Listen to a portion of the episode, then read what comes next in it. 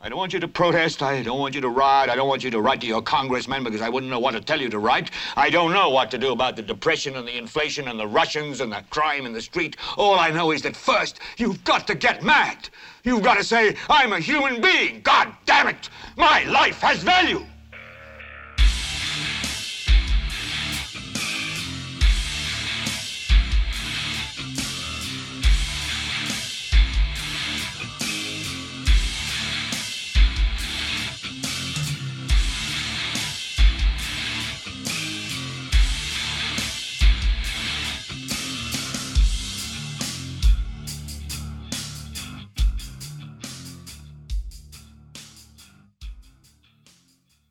Yo soy Carlos Rodríguez Duzán, esto es Gelbete. ¿Cómo están gente? Espero que hayan pasado una buena semana. Bueno, en Gelbete esta semana no va a estar... Eh, Diana no va a estar en este programa por razones eh, personales. Eh, más que todo porque al parecer el gato tiene problemas. Y ha sido un día pesado. Todos los que saben, todos los que tienen animales saben exactamente lo lo impactante que puede ser eh, la enfermedad de, un animalito, en este caso un gato. Eh, yo también tengo, así que comprendo perfectamente, y más que todos los trajines, porque casi siempre ocurre en, fin de semana cuando cuesta encontrar al veterinario. Entonces, eh, ahí estaremos esperando a ver si, si el gatillo lo logra. Esperemos que sí, Esperemos que sí, le falta un par de años más todavía al hombre para, para hacernos compañía a todos. Eh, bueno, pero por esa razón no va a poder estar en el podcast de esta semana. Pero les traigo, bueno, viene, viene cargadito. Yo ya tenía dos temas de los cuales quería hablar, pero ahora como por último momento acabo de enterarme ahí eh, por Twitter que al parecer el gobierno de Carlos Alvarado ha retirado la propuesta que le iba a hacer el Fondo Monetario Internacional para el préstamo que le íbamos a solicitar. De ahí, más, está bien, pero para recordarles una cosa, no importa lo que nosotros le lleváramos como propuesta al fondo, los MAES eran los que al final iban a poner o van a poner los términos según los cuales nos dan el préstamo. Así que, muy bonito el gesto del presidente, pero vale picha. Porque al final va a ser el fondo el que diga, vean, lo que queremos es esto, esto, esto y aquello. Así que tampoco celebremos. Eh, esto, como saben, después de una semana llena de bloqueos, eh, porque casi no han sido manifestaciones, sino bloqueos de varios puntos eh, del país. Entonces, bueno, hoy eh, vamos a hablar de eso, vamos a hablar de las protestas, de las marchas, más que todo enfocándonos en un par de puntos que se están tratando o que se han promovido desde el inicio de estos bloqueos en contra de, esa propuesta que iba a hacer el gobierno. Eh, sin embargo, la retórica que se utilizó entre la gente que se oponía a este préstamo con el Fondo Monetario eh, es importante analizarlo porque es algo que van a utilizar durante muchos meses, si no es que años, eh, la derecha en este país y los medios privados de comunicación también. Eh, aparte de eso, también les voy a hablar sobre una nota que me encontré de Facebook, muy, muy interesante, que aclara muchas de mis dudas y que también yo creo que les, les aclara a muchos de ustedes muchas de sus dudas, muchas sospechas que todos teníamos que ya podemos validar lo del fenómeno, eh, el impacto que tienen las cuentas falsas, los bots, en, la, el supuesto engagement social que se hace, por lo menos en Facebook, que ha venido poco a poco de, mal en peor, para ser honesto, enfocándose muchísimo más cada vez en los anuncios pagados y en la diseminación de información pagada que en un verdadero proceso orgánico como se solía hacer antes. Eso van a ser los dos temas principales, pero antes de eso, bueno, para calentar, ¿qué he hecho esta semana? escuchar el nuevo disco de Deftones, OMS, así se llama. No es que esté tratando, según yo, de. de. de entrar en trance. Em, pues, ¿qué le digo? Bueno, es muy bueno. A, todos los que nos ha gustado Deftones desde que estábamos en el cole. Eh, no decepciona, mantiene la misma línea, ese sonido auténtico que distingue a la banda, que uno no la, honestamente, el que ha escuchado Deftones, es imposible no reconocer esa, esa energía, esa tonalidad, esa, lo distintivo de la voz de Chino Moreno. Eh, pues han vuelto después de varios años y está bueno el disco. Yo todavía estoy en el proceso de, de escucharme las primeras cinco piezas una y otra y otra vez y estar y estoy pasándome al, al, segundo plano que es terminar el disco y luego empezar a, brincar de canción favorita.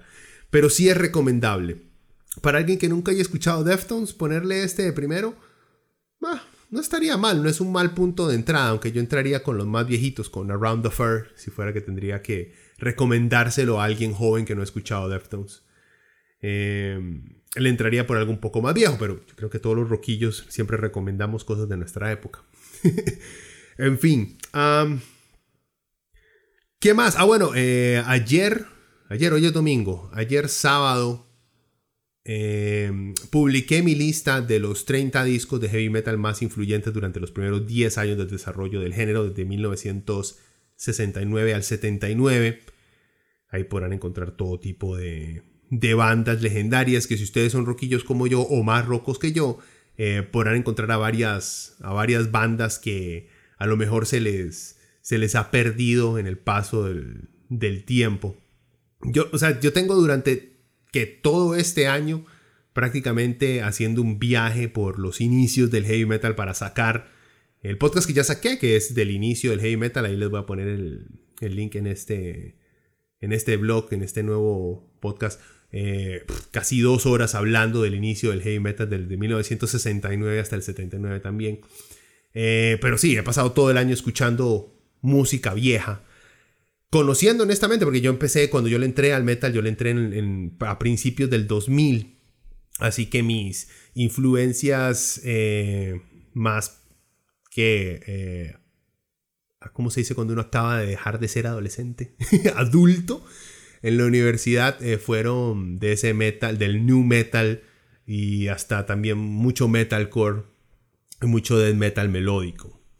Eh, esa etapa de los 70s y de los 80s los, los, había dejado, digamos que para, para otra gente, hasta que este año de verdad me enfoqué en descubrir toda esa, toda, toda esa generación de leyendas que marcaron por siempre el género. Eh, ahí les voy a poner el link. Es bueno, como digo. Obviamente voy a decir que es bueno. Pero es bastante entretenido. Es un recorrido por cómo nació el género, qué, eh, qué, otros géneros influyeron en el desarrollo del heavy metal y las condiciones sociopolíticas que se presentaron durante la época que nos que facilitaron el desarrollo de este sonido tan auténtico. Em, pues sí, esta semana, como les digo, siempre escuchando música. Em, ¿Qué más? Películas y el cine yo creo que ya dejaron de existir para mí, por lo menos este año. Eh, lo que me he dedicado es a ver más que todo series. Y la única que les puedo recomendar, porque es la única que estoy viendo y que sigo, es The Boys, que pasan ahí en Amazon Prime, que es una visión, este, siento yo, más apegada a la realidad de lo que sería vivir en un mundo en el cual existieran seres con superpoderes, en el cual corporaciones utilizan a estos, entre comillas, superhéroes para como figuras, como logotipos para vender productos y para poder este, poco a poco ir este, consumiendo el control de un país, metiéndose, eh, manipulando la política nacional para poco a poco este, irse apoderando de todo tipo de rincón que no haya sido privatizado. Muy interesante The Voice. Eh, hay mucho gore. Sea, mucha... Ah, por alguna razón explotan muchas cabezas a cada rato, así que no, es recomendable para nada para verlo con niños. Como les digo, es una visión, es una visión muy oscura, para mí muy real de lo que vendría a ser en un mundo eh, como el nuestro, el que existieran superhéroes. Pero en fin, esa ha sido, esa ha sido mi semana. Eh, muy aconteciente. Y antes de empezar, nada más un breve comentario sobre lo injusto que es el COVID-19 como enfermedad y cómo mientras muchos conocemos gente que ha perdido seres queridos, papás, abuelos, hermanos, primos, novios, esposos, esposas, novias, em, a los que, si ustedes se han dado cuenta, la gente que niega la existencia ya sea del COVID como pandemia o la seriedad del mismo, ahí están, contentos, tranquilos, sanos. Ahí vemos andar de arriba para abajo a Dagmar Facio y Andrés Pozuelo poniendo estupideces en redes sociales, mientras gente buena ha perdido la vida y ha perdido familiares luchando para que los demás no se nos vayan antes de tiempo. Muy injusto el COVID, pero pues, esta enfermedad es muy injusta, honestamente. Y el, creo que la cima de esa injusticia ha sido que, bueno, por fin a Donald Trump le dio COVID-19 después de meses de minimizarlo, de ignorarlo, de burlarse. Le dio. Y aquí hablándolo, hablándolo con, con mi esposa y con los compas, a Trump no se va a morir de COVID-19. Boris Johnson, el primer ministro de Inglaterra, también lo tuvo también estuvo muy delicado y tampoco se murió. También fue otro que al principio minimizaba el virus, ya después de que le dio como que lo tomó en serio. Pero, bueno, Bolsonaro lo ha tenido, creo que lo ha tenido como 3, 4 veces y el hijo puta no le pasa nada. Este es un virus que no mata a los malos. Así que no se preocupen, los que son fan de Trump, bueno, no le va a pasar nada. Entre más hijo de puta es, eh, más bien librado va a salir. Y el MA ya ha salido dando declaraciones, ya se sentía mucho mejor. Eh, hemos visto también cómo eh, la derecha gringa no ha sabido honestamente cómo reaccionar ante esta noticia. Unos negando que en ningún momento ellos han negado el virus, no, no, para nada, ahora que lo tiene Trump. Otros eh, incrementando su escepticismo y diciendo que, pues, que es pura gente, es pura mentira, que Trump lo tuvo que hacer simplemente para satisfacer a, ciertas, a ciertos voceros del Partido Republicano para que lo tomaran eh, para apaciguarlos con su voto ahora que vienen las elecciones. Otros han llegado obviamente a las conspiraciones de que los demócratas fueron los que le dieron el, virus a, a, Trump, esperando que lo maten. Eh, pero en fin, vamos con, eh, como les digo, las injusticias, la ironía de la vida que alguien como Trump le dé COVID. Y aún así más injusto que el MAE no esté grave eh, por el virus. ¿Por qué injusticias? Porque como les digo, el MAE durante meses minimizó, minimizó la, la, lo peligroso del virus, no solamente en sus discursos, sino también en, todas sus este, apariciones, en, todo su, planeamiento de campaña política en el cual ha motivado a sus seguidores a que vayan a estadios, a lugares este, en el cual eh, habrían eh, que aglomeraciones de personas para oírlo hablar a él. En ningún momento fue consciente de la posibilidad de que sus seguidores se contagiaran y murieran. Mal le valió un carajo. Como les digo, a él ahora le da.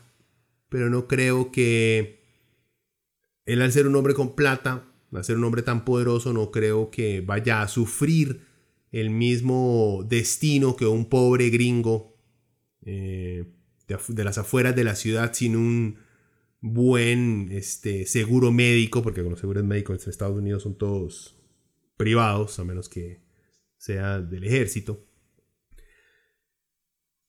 En fin, esperemos a ver qué pasa. Hay mucha gente que se ha puesto eh, a tratar, ha tratado de tomar lo que dicen los gringos de high road y desearle una pronta recuperación. No, ¿por qué? Un tipo, un tipo como Trump y seguidores como Trump han demostrado, yo creo que a todos nos han demostrado, toda la gente que es de verdad fiel seguidora de Trump, desde que fue elegido hasta hoy, que no es gente, uno, que entienda las bondades sociales de tener empatía o de tener vergüenza. Eh, y no siento la obligación que nadie deba tener para con ellos o para con su líder en el momento en que el MA está afrontando lo que, lo que puede, aunque yo no lo creo, existe la posibilidad que le quite la vida a Trump. Eh, o sea, suena feo desear la muerte a cualquier persona, creo yo. Pero tampoco voy a escandalizarme si alguien le desea la muerte al tipo. Ah, pues, así es Trump y sus seguidores. Y eso es lo que van a recibir porque eso es lo que han sembrado durante todo este tiempo. Es gente despreciable que no, no entiende otra cosa que no sean actos despreciables. eh, no comprenden lo que es la, la amabilidad con el prójimo, lo que es la decencia con el prójimo, así que no creo que entiendan cuando ese tipo de actitudes eh, se expresen para con ellos cuando están en estos momentos. Así que, ¿y qué les diré? Si le quieren desear la muerte al Mae, sénsela, ¿qué importa? digo, ustedes pueden decir, no, no, no, yo no le deseo la muerte a nadie. Igual, todos los seguidores de Trump le van a seguir deseando a usted la muerte y hablando mal y justificando el por qué el MAE tiene eh, niños encarcelados en, la frontera separados de sus tatas, ¿qué? Y salados, ¿para qué? ustedes no van a cambiar con una, con una demostración de amabilidad y de humanidad para con esta gente. No la van a cambiar en lo absoluto. Lo único, y es un buen punto señalar, lo único que estarían ustedes rescatando al desearle una recuperación y no desearle la muerte a Trump o a ninguno de sus seguidores, es rescatando, por así decirlo, su propia alma y su limpieza. Pero espero que sepan que no va a ser correspondido un gesto de amabilidad por parte de ninguno de estos eh, derechistas, fascistas, extremistas y supremacistas blancos que siguen a Trump, ¿verdad? Y sí, se puede ser latino y supremacista blanco. Señores, vivimos en Latinoamérica donde tenemos nazis cholos, así que no nos hagamos los pendejos. Pero bueno, después del comentario de Trump, este. Entremos a los dos artículos, a las dos notas que quería eh, compartir con ustedes esta semana. Eh, la primera es sobre, eh, sobre Facebook. Dice, bueno, la noticia salió y yo no le tengo mucha fe, pero de vez en cuando como que pega este medio, es BuzzFeed, BuzzFeed, perdón. Son muy sensacionalistas, hasta el punto a veces de ser súper amarillistas con respecto a las cosas, pero de vez en cuando pegan una que otra, digamos. Eh, en esta al parecer pegaron... ¿Y de qué se trata la noticia? Bueno, eh, una muchacha que trabajaba para Facebook eh, la despidieron. no está muy clara las razones, pero al parecer la despidieron por el simple hecho de que lo que la MAE hacía ya no era tan necesario dentro de la compañía o ella quería enfocarse más bien en hacer ciertas cosas, pero la compañía ya no tenía mucha, mucho uso del expertise, por así decirlo, de ella, entonces decidieron simplemente no renovar el contrato despedirla. Y le ofrecieron, eh, según dice ella, unos 64 mil dólares como cesantía, pero tenía que firmar una carta de estas que se comprometía a no divulgar absolutamente nada de lo que había, en lo que había trabajado dentro de Facebook. Pues resulta que ella trabajaba en un departamento en el cual se encargaba de monitorear lo que son eh, cuentas falsas, o sea, usuarios falsos en Facebook campañas de, hechas a punta de bots, o sea, esos robots en Internet que imitan eh, lo que supuestamente deberían ser personas o usuarios de Facebook y monitorear que las reacciones, que el engagement, que dice que la interacción eh, que existe en Facebook sea, sea real y no sea no esté siendo creada esta interacción con el uso de, de estos robots o estos perfiles falsos. Ese el brete de ella. Pues bien, ella renuncia y escribe una carta, un memorándum interno de, según tengo entendido, como unos 6.000, 7.000 palabras, y lo distribuye dentro de, lo hace circular dentro de Facebook. Ahí adentro ellos tienen su sistema de, de mensajería interno. Como toda empresa tiene su... Yo creo que ya todo el mundo se está pasando a Teams, creo. La gente que está en Teams sabe que hay chats gigantescos en el cual uno simplemente puede pegar comentarios grandísimos y nada más la gente de la empresa los puede leer. Bueno, algo así tiene Facebook, pero supongo que es un poquito más, eh, más, más de ellos y nada que ver con Microsoft. Eh, en fin, publicó este documento de unas semipalabras criticando la actuación de Facebook eh, con respecto a cómo maneja la manipulación por parte de actores políticos fuera de Estados Unidos en este, elecciones o procesos democráticos en otras partes. Eh, alguien dentro de ese grupo interno de Facebook vio el artículo de ella, le gustó y se lo envió a esta gente de BuzzFeed. O sea, ellos fueron los que hicieron el, filtraje, el leak eh, del memo de esta doña y BuzzFeed lo publicó. Bueno, ya saben el, background de la vara. Eh, ¿Qué decía el, el, documento? Pues sí, como les digo, son 6.000 palabras, no lo vamos a leer todo.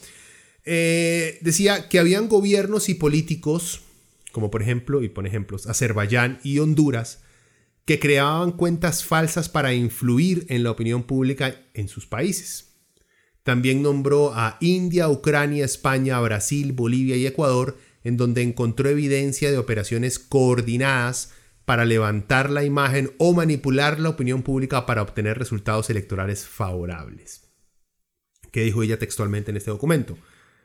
Yo he tomado decisiones que afectaron a varios presidentes de la República sin haber tenido supervisión interna de Facebook y tomé medidas para hacer cumplir la ley contra tantos políticos prominentes a nivel mundial que he perdido la cuenta. Bueno, este memo de este documento, este post que hizo ella, demuestra, vean, el poder que tienen eh, los analistas juniors dentro de Facebook, o sea, analistas, ella tenía nada más creo que un año y medio, dos años dentro de Facebook, o sea, que no era un analista con una experiencia larga, sino casi que de entrada. Eh, y también demuestra cómo a la empresa no le importa que su plataforma sea usada por políticos sin escrúpulos para manipular la opinión pública. Pero volvamos a, los ejemplos, viendo el al caso en específico de ella. Eh, los líderes de Facebook, este, o sea, toda la, todo el management de Facebook, tardaron nueve meses en actuar eh, en una campaña coordinada que utilizó miles de activos no auténticos para impulsar al presidente Juan Orlando Hernández. O sea, cuando se refieren a activos no auténticos se refieren a robots o a perfiles falsos. Para impulsar al presidente Juan Orlando Hernández de Honduras a una escala masiva para engañar al pueblo hondureño. Dos semanas después de que Facebook tomara medidas contra los eh, perpetradores, en julio regresaron lo que llevó a un juego de, en inglés dicen guacamole, golpear el topo, eso que sale el topo y le pegas con un martillo, pero sale en otro hueco y le pegas ahí y sale en otro hueco. Bueno, ese es el guacamole. Eh, entonces ella, describe cómo ella tuvo que dedicarse a jugar esto con la gente que creaba cuentas falsas en Honduras a favor del presidente Juan Orlando Hernández. Eh, en Azerbaiyán descubrió que el partido político gobernante utilizó miles de activos no auténticos, volvemos a lo mismo, cuentas falsas o bots, para hostigar a la oposición. Facebook comenzó a investigar el problema un año después de que esta ex empleada lo informara. Y la investigación todavía está continua. Eh, ella publica, ella expresa en su memo eh, que ella y sus colegas eliminaron 10 millones y medio de reacciones falsas y fanáticos de políticos de alto perfil en Brasil y Estados Unidos en las elecciones del 2018. O sea, reacciones falsas me, refiero a likes o shares o hasta comentarios. ¿Ok? Eh, pero volvamos a Bolivia. ¿Qué, más dijo sobre Bolivia? Dijo que en Bolivia encontró actividad falsa de apoyo al candidato presidencial de la oposición en el 2019 y decidió no darle prioridad. Meses después, la política boliviana entró en crisis, lo que provocó la renuncia del presidente Evo Morales y protestas masivas que provocaron decenas de muertes. Bueno, después de darse cuenta de la manipulación coordinada en la página de Facebook eh, del Ministerio de Salud español, porque también pasó en España durante la pandemia del COVID-19. Este ex ayudó a encontrar y eliminar 672 mil cuentas falsas, actuando sobre objetivos similares a nivel mundial, incluso en los Estados Unidos. La MAE concluye que a Facebook no le importa lo que pase en el mundo. Eso sí, si algo le puede afectar a su imagen como empresa Facebook, ahí es donde los MAE meten la mano este, y bueno, acuérdense, eso no es solamente en estos países. Acuérdense que aquí agarraron a Johnny Araya usando bots eh, en las elecciones pasadas, eh, con cuentas generadas, eh, no en las pasadas con Carlos, sino con Luigi, con cuentas generadas por un, por un programa, por bots. O sea, que no son personas de verdad. O sea, Johnny Araya lo hacía, la Liberación Nacional lo hacía. y al gobierno también de Luis Guillermo Solís eh, parece que se han utilizado bots durante su mandato para darle también eh, likes a publicaciones positivas sobre su gobierno. Creo que el mundo CR es uno de los que estaba hablando del extraño comportamiento que tenían ciertas, ciertas notas que ellos publicaban, que si la nota era positiva, tenía un titular positivo, un montón de perfiles que parecían, se veían a leguas falsos, le daban like, entonces aumentaban la, aumentaban el, eh, la importancia de la nota por tener tanta interacción. Así funcionan, digamos, muchas redes sociales, sus algoritmos. Entre más interacción tenga un post, ya sea en Facebook, en Twitter o hasta en YouTube, el algoritmo lo selecciona porque mucha gente le ha gustado, entonces lo pone como sugerencias para otros usuarios que se den cuenta. Entonces al estos bots, el estar dándole likes o retweets o el estar sharing eh, ciertas noticias positivas, aumenta el perfil de estas notas y se comparten muchísimo más. Eso es una manera, claro. La idea es que eso que sea interacciones de personas reales. Pero cuando lo hacen cuentas falsas o bots, que simplemente son programados por una persona o un partido político, le dan a la gente la idea, la perspectiva de que algo es más popular o más bien recibido de lo que en verdad es. Eh, esto es peligrosísimo, gente, y explica muchas cosas. Yo no sé si ustedes aquí se han dado cuenta hace un par de meses, ya, ya por dichas, ya, eh, ya por lo menos a mí ya no me llegan. Pero antes la promoción dentro de Costa Rica eh, positiva con respecto al presidente del Salvador, el Maes, el idiota este que se toma selfies en, Naciones Unidas, pero vaya para hablar que, ¿por qué nos, nos, traen aquí en una reunión si podemos hacerlo todos por, por Zoom? Eh, Bukaki. Este, ese Maes, si ustedes estuvieron en Facebook por lo menos, yo me acuerdo que había un montón de gente eh, recompartiendo videos claramente producidos por este, el grupo o por el grupo de trabajo del presidente hondureño, por grupos pro. Eh, eh, este, en los cuales presentaban que decían como, como que Bukaki le da por la boca a los diputados corruptos y pendejadas así, que pasaban publicando a cada rato como para elevar eh, la forma en la que los ticos observaban al cretino este. yo ya no lo he visto que haya pasado más pero eso explica mucho, eso puede ser parte de una operación de bots que está por ahí. Les digo que esto es, eh, esto es preocupante por el simple hecho de que nosotros, y más que todo en esa pandemia, al habernos refugiado aún más en nuestras casas, eh, tendemos a apoyarnos mucho en ver la realidad a través de redes sociales. No vivirla, pero sí al tratar de asumir cómo le está yendo al país. Yo he escuchado muchas, y yo he caído en este juego también cuando me preguntan, ¿qué es lo que está pasando en Costa Rica? ¿O qué opinan los ticos sobre tal tema? Yo casi siempre me acuerdo de la cantidad de comentarios o positivos o de apoyo con respecto a alguna noticia que me encontré yo en Facebook o en Twitter. O sea, me cuesta mucho compartir. No, vieras que a la gente le gusta mucho porque dos compas me dijeron que le gustaba la vara. No, casi la mayoría hemos basado nuestra percepción de cómo van las cosas o de qué cosa está siendo bien aceptada por la gente por redes sociales. Por cuánta gente está hablando del tema, por cuánta gente lo está compartiendo, por cuánta gente estamos viendo que habla de manera positiva. Y nuestros políticos se han dado cuenta de esto y están simplemente jugando de una manera muy cochina la forma en la cual nos van a manipular por medio de, no manipularnos directamente, pero sí manipular la realidad en la que vivimos que es aún muchísimo más preocupante. Y también demuestra, bueno, la, eh, esta exanalista de Facebook también ella expresa cómo eh, la gente de afuera ve a Facebook como esta corporación, como esta entidad sumamente capaz, inteligente, profesional, este, bien socada a la hora de manejar este, sus asuntos eh, internos y cómo monitorea el comportamiento dentro de sus redes sociales. Y ella expresa que nada que ver, que es un despiche esa vara que cuesta mucho que le den pelota al seguir por canales tradicionales de ayuda para que le den pelota a ciertos este, temas que hay que tratar, que al parecer, según, según, dice ella, hay que avergonzar a la gente dentro de la empresa misma para que actúen y hay que, hay que comportarse como una perfecta carepicha para que, las, para que sus cargos superiores le den pelota a las exigencias o a las cosas que están viendo sus empleados que, que ven que se está haciendo mal.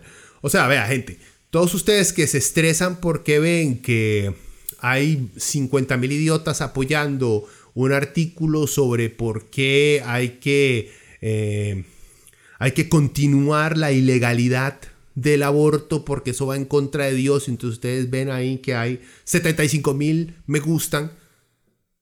Gente, puede ser que no sea cierto. puede ser que algún grupo religioso de cuatro putas con plata este, se haya montado una pequeña operación en la cual estén manipulando Facebook para hacerle creer a usted que este país de verdad está repleto de fanáticos eh, e enfermos religiosos. De que hay muchos, hay muchos. Sí, es cierto. Pero a lo mejor nos están haciendo creer que el oponente es más grande y más fuerte de lo que en verdad es. Y creo que las redes sociales, por ejemplo YouTube también ha demostrado eso, que se convirtió por un tiempo en un nido de derechistas, de fascistas y de nazis por mucho tiempo. Em, pero como la derecha es poca en número, pero tiene mucha plata. Y al tener mucha plata tiene la capacidad ya no solo de manipularnos a través de, los, de sus empresas privadas de comunicación, sino también de utilizar las plataformas de redes sociales para hacernos creer que la realidad en la que vivimos es otra. Así que tenga mucho cuidado cada vez que diga, bueno, y eh, vi un video de un montón de madres tirándole piedras a, unas feministas y habían 200 mil likes a esa vara, o sea que en Costa Rica la gente apoya que, le arreglan a los feministas. Ah, puede ser que no, ¿verdad? Puede ser que sí, como les digo, que sea un grupito pequeño con gente, con un par de madres técnicos, con algo de plata que están este, creando cuentas falsas y bots para este, aumentar el engagement de cierto post que, va, que los hace ver a ellos en lo correcto. Entonces abramos los ojos. Y también qué tristeza con respecto a Facebook que no tenga una empresa con tanta plata y con la cantidad de dinero que, que está haciendo no sea capaz de prestarle atención a esas claras violaciones en contra de la democracia y la libertad de expresión. Ahora sí, aquí deberíamos, digamos, aquí la gente debería estar indignada por esto y, digamos, por lo menos en Estados Unidos, la gente debería estar sumamente asustada con el poderío que tiene esta empresa para, para cambiar la opinión pública y darle prácticamente elecciones o justificar eh, la aprobación de nuevas leyes basadas en una percepción de una realidad que de verdad no existe porque un par de putas la están comprando. Así que tengamos cuidado. Ya por algo vean. Yo me acuerdo al principio cuando empecé en Facebook, cuando estaba con, Revista Mauta, hace ya seis años creo. Eh, cuando iniciamos la página de Facebook ahí, nosotros llegamos a tener como unos 2.000 eh, seguidores y cuando subíamos un artículo, em, ese artículo de esos 2.000 personas le llegaba como 1.500, 1.600. O sea que se les ponía que lo podían ver en, el, en la primera página cuando estaban scrolling, eh, cuando le estaban arrastrando, digamos, para ver las cosas. Les llegaba orgánicamente porque le habían dado me gusta a la página de Amauta, entonces veían los artículos nuevos que publicábamos. Ahora en la página de Leviatán tenemos uh, apenas creo que como 150 likes pero cada vez que yo subo o publico algo nuevo, nada más le llega a 10 personas, a menos que pague. Ahora tengo que pagar no solamente para que se le comparta a gente que no le ha dado like, sino que tengo que pagar para que gente que le ha dado like la pueda ver. Es más, se divide la forma de hacer propaganda porque uno le puede meter 2.000, 3.000 colones para que nada más se le muestre a la gente, ¿verdad? Ahora hay que pagar y se, hay un grupo en específico, pague para que se, uno puede también crear, ¿verdad? Este, eh, customizar el, a quién le quiere tirar el, anuncio específicamente o quién uno quiere que vea este, cierta nota. Pero hay una opción de esas que dice a sus, a sus seguidores. O sea, madre, ¿para qué creo yo una página? ¿Para qué la gente le da like a una página si no van a poder ver lo que yo subo y yo publico ahí? O sea, los más han llegado hasta comerse esa, e, esa misma parte. También por eso entiendo por qué la gente ha migrado tanto a Twitter y está migrando tanto a, Instagram, aunque Instagram es de Facebook. Así que, vale. Pero si estamos viendo, digamos, una, un aumento en la codicia corporativa de una corporación que no es lo suficientemente capaz de proporcionar, de darnos la seguridad de lo que estamos viendo ahí es verídico. Ya vamos a ver todo el problema que tenemos con, con los fake news que se eh, propagan eh, a través de Facebook y que a la compañía le cuesta mucho honestamente poder empezar a chequearlos.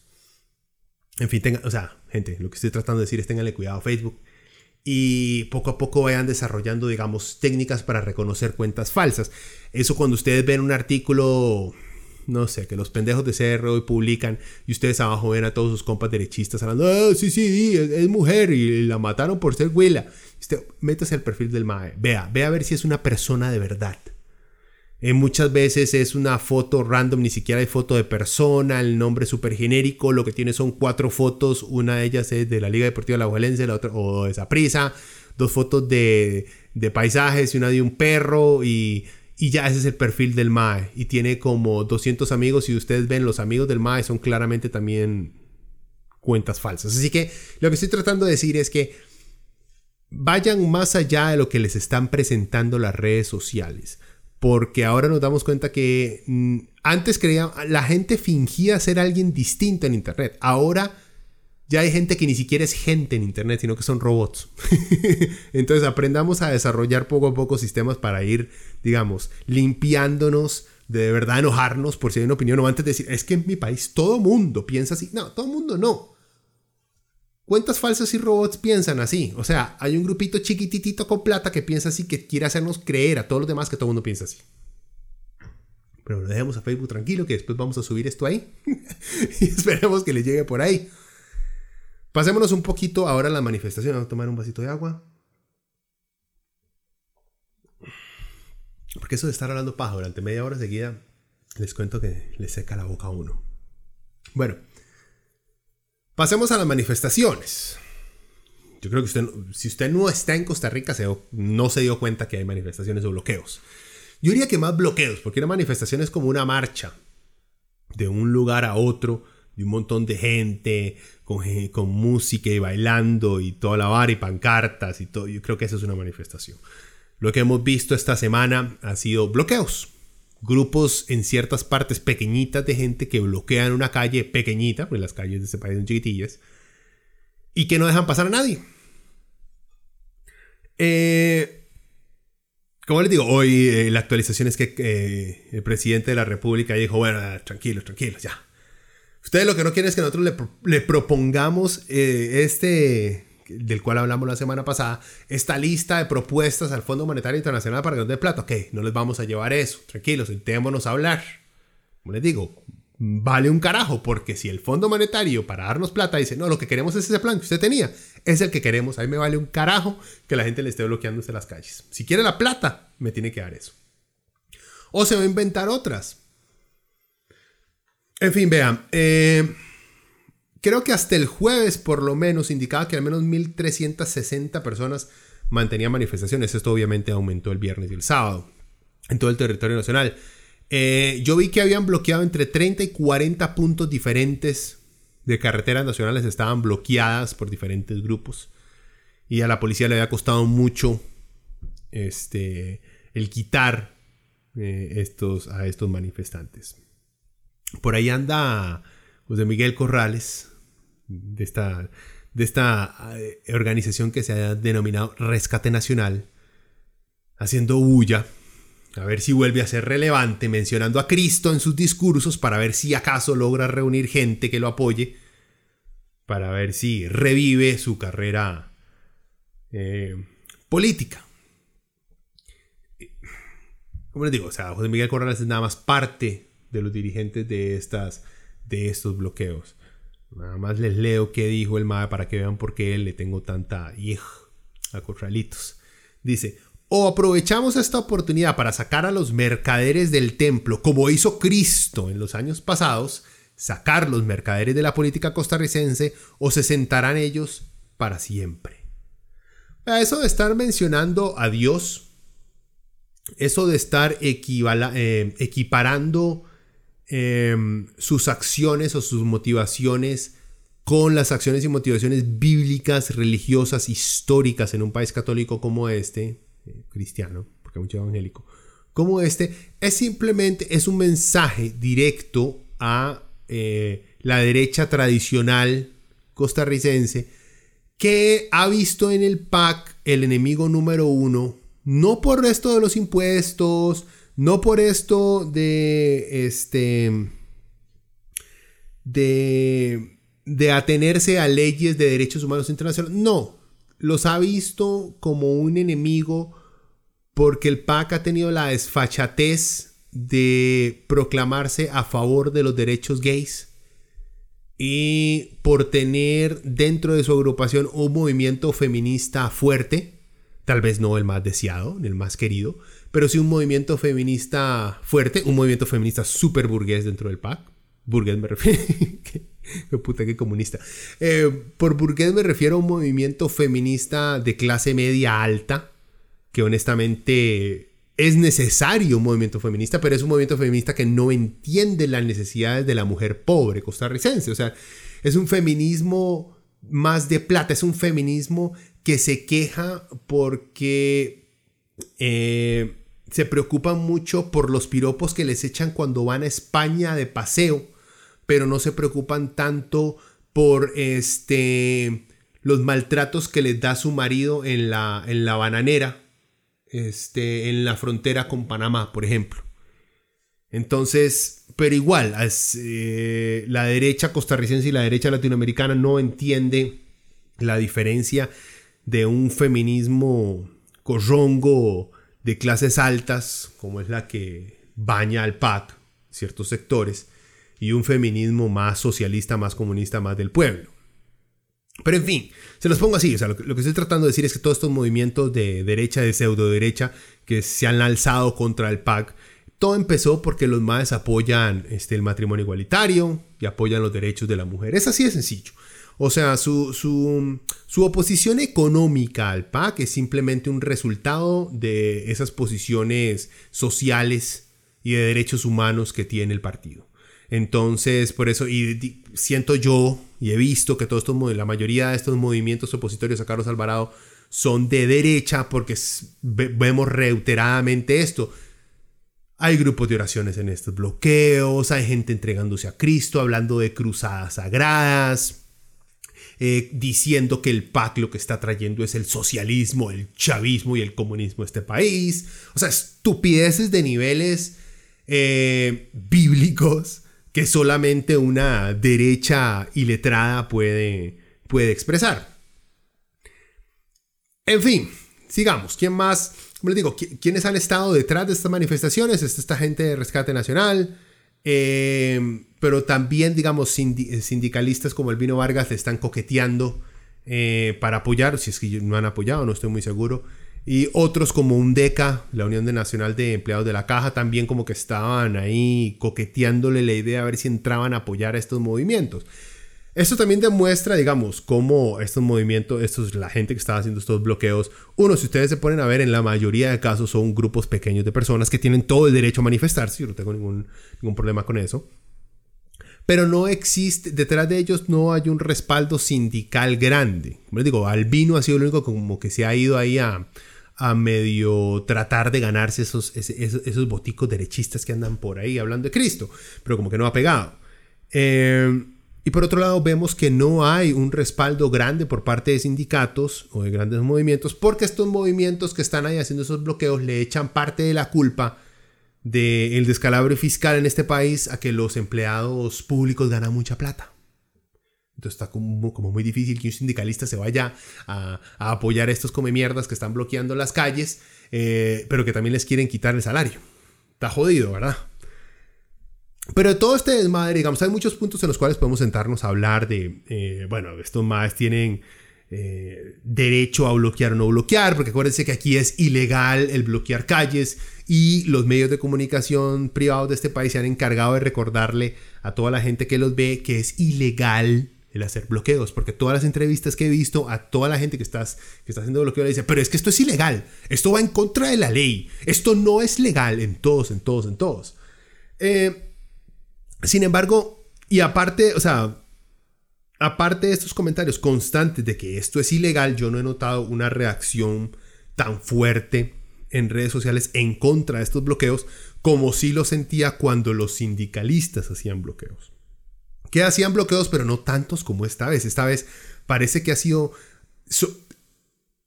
se ve que es menos gente, pero hay una coordinación más eh, más organizada para bloquear diferentes puntos todos al mismo tiempo, aunque sea por grupos pequeñitos de personas. O sea, por ese lado se ha visto una, buena organización, una buena coordinación. Cosa que, digamos, los maestros sí bloqueaban, bloqueaban un par de calles ahí en Chepe porque iban en una manifestación, entonces iban bloqueando calles porque por ahí iban pasando ellos con pancartas. el odio que yo sentía en redes sociales, como les digo, después muy pegado a la nota que les acabo de leer de Facebook, el odio que yo sentía o que Facebook expresaba en contra de las manifestaciones por parte de los maestros, por parte de la gente de la caja, en redes sociales era muchísimo más tóxico el ambiente que causaban esos que estos que estamos viendo ahorita. Ahorita estoy viendo muchísimo más apoyo por esos bloqueos que cuando los sindicatos los hacían. Como les digo, ¿será orgánico o no? No sé, porque ya no le puedo creer, digamos, a la cantidad de personas que yo veo dentro de redes sociales este, apoyando una causa u otra. Pero sí me parece muy significativo el simple hecho de que ahora eh, esté viendo yo menos comentarios con respecto a su oposición en contra de los bloqueos, como cuando lo hacía un sindicato, eh, se notaba el odio y el asco que tenía la gente porque fueran sindicatos. Bueno, en fin, dentro de toda esta narrativa que ha existido de el por qué están haciendo los bloqueos, como les digo, la idea que tienen estas agrupaciones, la principal, las que la que los motivó a salir a las calles es no más impuestos. La cual yo creo que todos estamos de acuerdo. O sea, en eso izquierda y derecha están de acuerdo. La diferencia es que la derecha dice no más impuestos, pero para los ricos. Para todos los demás que coman caca. ¿Para qué nacieron pobres? Este. pero, digamos, está, existe una unanimidad en el país opuesta a los impuestos. Eh, sin embargo, hay muchas cosas dentro del discurso que se está presentando que no me preocupa, me ha puteado. Eh, y una de estas fue uno de los puntos de los cuales les voy a hablar del por qué supuestamente estamos. Porque una de las causas del por qué estamos dentro de esta crisis económica en la que estamos en este momento, y es la que ha causado más indignación, porque es la que los medios privados de comunicación y y oportunistas políticos como Otto Guevara han utilizado desde hace muchos años, el echarle la culpa al empleado público por todo el descalabre este, económico del país, cosa que es sumamente injusta y sumamente estúpida, pero con una clara agenda este, política de la destrucción del Estado y el empoderamiento de pequeños grupos eh, eh, monetarios eh, económicos en este país. En fin, Pilar Cisneros sacó un video. Esta, la señora eh, desde que se retiró de Teletica, de vez en cuando aparece con un video dando su opinión sobre lo que está pasando en el país.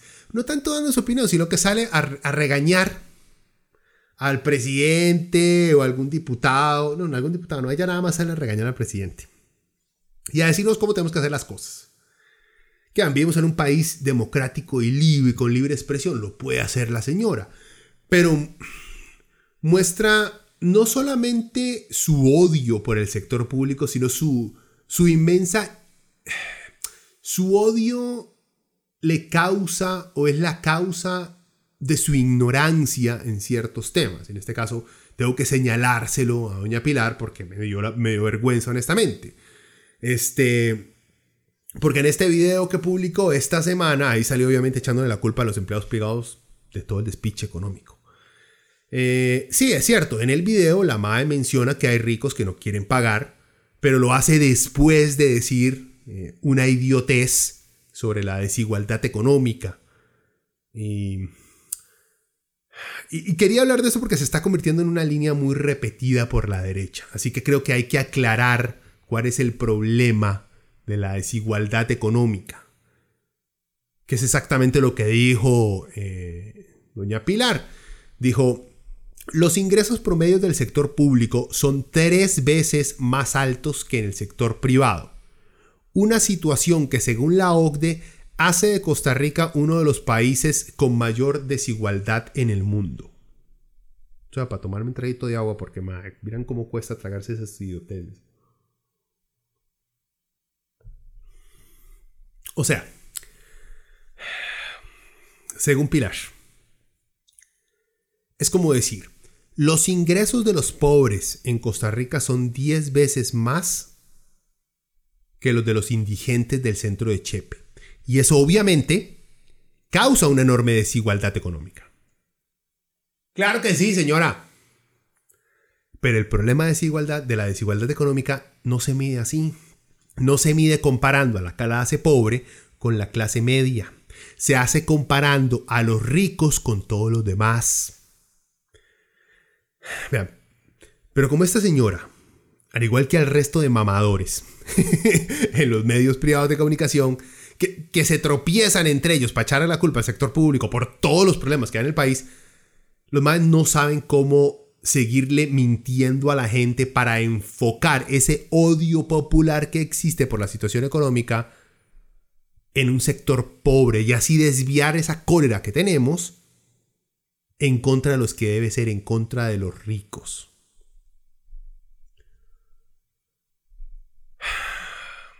También está roca miente al manipular lo que dice el informe de la OCDE.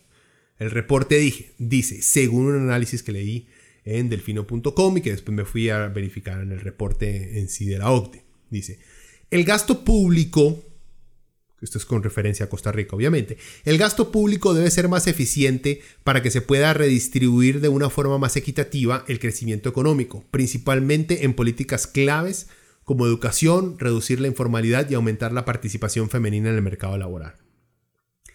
Entre las recomendaciones que da el informe para atender la desigualdad y sortear la crisis fiscal, incluyen, perdón, fiscal, incluyen que el país tiene la posibilidad de ampliar la base fiscal sin aumentar las tasas de los impuestos, reduciendo los beneficios de los sectores exonerados en específico, el informe habla de la necesidad de comenzar a grabar los ingresos de las cooperativas, eliminar exenciones fiscales. ¿Exenciones? bueno, ya no sé, lo estoy mencionando como, lo estoy leyendo como mi entrenadora de básquet en el cole. Exenciones fiscales eh, que benefician a los hogares de altos ingresos. Tasar el aguinaldo con impuestos de renta, más eso nos va a valer a todos optimizar las tasas del IVA con tarifa reducida de educación y salud, dado que esto beneficia a los hogares de altos ingresos que son los que utilizan estos servicios. Adicionalmente, el informe señala que el país tiene espacio para mejorar la estructura tributaria actual, ya que, está, ya que esta depende excesivamente de las contribuciones a la seguridad social, que representan una tercera parte de los ingresos totales pero el país recauda poco en impuestos a la propiedad, por lo que se podría trasladar gradualmente la carga impositiva de la seguridad social hacia el impuesto a la propiedad. Según el informe, esto ayudaría a reducir la informalidad y desigualdad en el país. O sea, este es el reporte que ella menciona, ¿verdad? De la OCDE. O sea, no dice ni picha de que son los salarios del sector público los culpables de la desigualdad económica. Y no lo dice porque vean, el coeficiente de Gini que se usa para sacar esa medida de desigualdad, lo que demuestra es que hay muy pocos con mucha plata que les entra, digamos, les entra mucho y tenemos un montón de gente que les entra muy poco. Por eso, decir que es por los salarios del sector público, o sea, por los salarios de los maestros, los policías, los doctores de la caja, bueno, eso más sí gana bastante bien, los salarios de oficinistas de diferentes ministerios, que por ellos es que existe desigualdad, es una mentira, una manipulación, porque en este país existe desigualdad porque el sector privado paga una mierda y los dueños de empresas privadas, como los dueños de los medios de comunicación, ganan un pichazo de plata y pagan muy poco. Por eso es que hay desigualdad. No porque unos viven como clase media y otros son pobres. Es que mae, valiente la roca esta Pilar Cisneros. Claro, porque como los maes que lo atienden a uno en el mopo, en la caja, son unos millonarios que evaden impuestos, entonces, eh, claro que es por culpa de ellos la desigualdad, vieja mamadora. Respiremos. Vean datos. Datos. Nada más para que... Porque este punto es importante, porque esto de que la desigualdad ha sido causada porque los empleados del sector público ganan decentemente, maes, es una mentira, son unos hijos de puta lo que les señalan eso, porque los están manipulando a odiar a los otros pobres. Y así les quitan entonces ese odio dirigido y justificado a los que evaden impuestos y se los pone al, al trabajador enfrente suyo, a su compañero de, trabajo. Bueno, ¿qué dice Oxfam? Oxfam es esta ONG que se encarga de que lucha en contra de la desigualdad económica a nivel mundial y todo esto. O sea, no pertenece a ningún Estado. ¿Qué dice Oxfam con respecto a la desigualdad económica? Dice que se traduce en una disponibilidad de recursos económicos muy dispar entre los individuos de la sociedad y con un reparto de riquezas tan discrepante cada vez es mayor, que cada vez es mayor la brecha entre individuos ricos y pobres y las oportunidades de unos y otros. ¿Ok? Pongamos más cifras a, esta situación. O sea, el problema de la desigualdad económica es que hay un 1% de la población rica que se enriquece cada vez más y hay un 99% de la población que la ve feo. El problema de la desigualdad económica no es el sector público en Costa Rica. No lo es. No es que a ellos les paguen decentemente. El problema es que al sector privado se le paga una mierda. Ese es el problema. Pero ya, que dejar tranquila a esta, a esta señora y a los pendejos que repiten estas líneas. Y después de hacerles el brete a los más de doublecheckcr.com que se la pasan chequeando huevadas, en vez de estar chequeando este tipo de manipulaciones que son los que causan un montón de manifestaciones y actos violentos en este país. Tranquilo, tranquilo. Eh, bueno, Nada, más, como les digo, porque les, estoy leyendo sobre Oxfam, ¿verdad? Ellos, ¿qué dicen? ¿Cuáles son las causas de la desigualdad económica, según Oxfam? Para que vean que no lo estoy inventando yo. Ellos mencionan siete, pero yo solamente les voy a mencionar las más relevantes para lo que estamos hablando en este contexto. Uno es la distribución de la riqueza. O sea, ahora las personas controlan más riqueza que los gobiernos pues la riqueza privada neta en la mayor, de los países, eh, en la mayor parte de los países ricos es del 400 al 700% del ingreso nacional. Que, o sea, que la empresa privada en la mayoría de países ricos son los que tienen más plata que los estados en sí. Eso causa desigualdad. ¿ok? Porque no distribuyen bien esa plata que tienen. Porque a una empresa privada no le importan los programas sociales para sacar al resto de la gente de la pobreza, les importa es que ellos tengan plata. Otra causa de la desigualdad, los empleos y salarios. Desigualdad de salarios según el nivel. Los niveles altos en las empresas ganan desproporcionadamente más que la mayoría de empleados. O sea, que hasta en el sector público en este país, en Costa Rica, hay diferencias entre el jefe y el oficinista. Pero este no es un mal solo del sector público. Es un problema en todos los sectores. En el sector privado es igual el problema, que el jefe gana 6 mil dólares al mes y el MAE que se tiene que echar todo el equipo al hombro y trabajar durante todo el mes 12 horas al día gana 700 dólares. Lo vemos a cada rato. Igual en el sector público. Sí, de que hay un roquito que tiene 30 años de trabajar en tal oficina en la esquina, que al MAE está unido a todos los sindicatos del mundo. Ese puta gana 20 millones de colones al mes, mientras que todos los demás en esa oficina, que son los que hacen la mayoría del brete, están ganándose apenas un millón. También existe. Sí, y hay que caerle a ese roquito de 20. Pero es muy diferente decir que hay gente dentro de las organizaciones públicas que ganan exageradamente a decir que el sector público es el que está causando la desigualdad económica en este país. Otra causa, tendencia hacia la precariedad laboral. Que vean, según Oxfam, eh, según el informe Realidad o Ficción, la recuperación económica en manos de una minoría elaborado por Oxfam, como les digo, eh, alerta de cómo la transformación del mercado de trabajo está afectando a la población. Encontramos una inclinación hacia el fomento de trabajos temporales que implican peores salarios y peor protección social. La merma de la negociación colectiva, o sea, favorece que las personas eh, empresarias puedan reducir de forma unilateral los sueldos o subcontratación de servicios. Las personas contratadas por ese sistema perciben un 31% menos de salarios. Y esto es algo que la gente del PAC ha venido hablando desde que llegó Charlie al poder, desde que estaba Luis. Y es esta noción del el emprendedurismo. Usted lo consigue brete, entonces póngase a hacer empanadas y a venderlas porque así se va a hacer rico y va a salir de la pobreza, joven.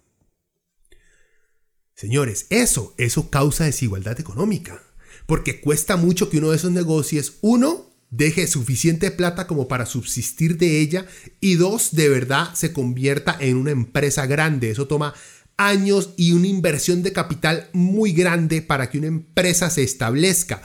Pero el PAC ha venido diciendo desde el principio, ¿para qué busca brete, mae? No me venga a exigir a mí como gobierno que yo, o sea, le dé facilidades para tener un trabajo fijo, para tener un salario digno, para que pueda vivir tranquilo. No, no. Vaya, vende empanadas, haga chemas, eh, haga Uber, hágase ahí un emprendedor. Claro, por supuesto que no va a tener ningún hijo de puta beneficio social. Las cargas sociales van a ser cero. Usted no le va a contribuir a la caja. La caja la vamos a poder despichar porque usted no va a poder contribuir a eso porque la mierda que se está ganando en la calle no le va a dar suficiente como para poder colaborar bien con el Estado. Si no es que todas estas plataformas de emprendedurismo lo único que hacen es se convierten en un medio más para hacer ¿qué? O un negocio más no ilegal, sino informal, el cual no está reportando ganancias, el cual el Estado no saca nada de plata de lo que usted está haciendo y no puede seguir pagando hospitales, policías, bomberos, médicos. En fin.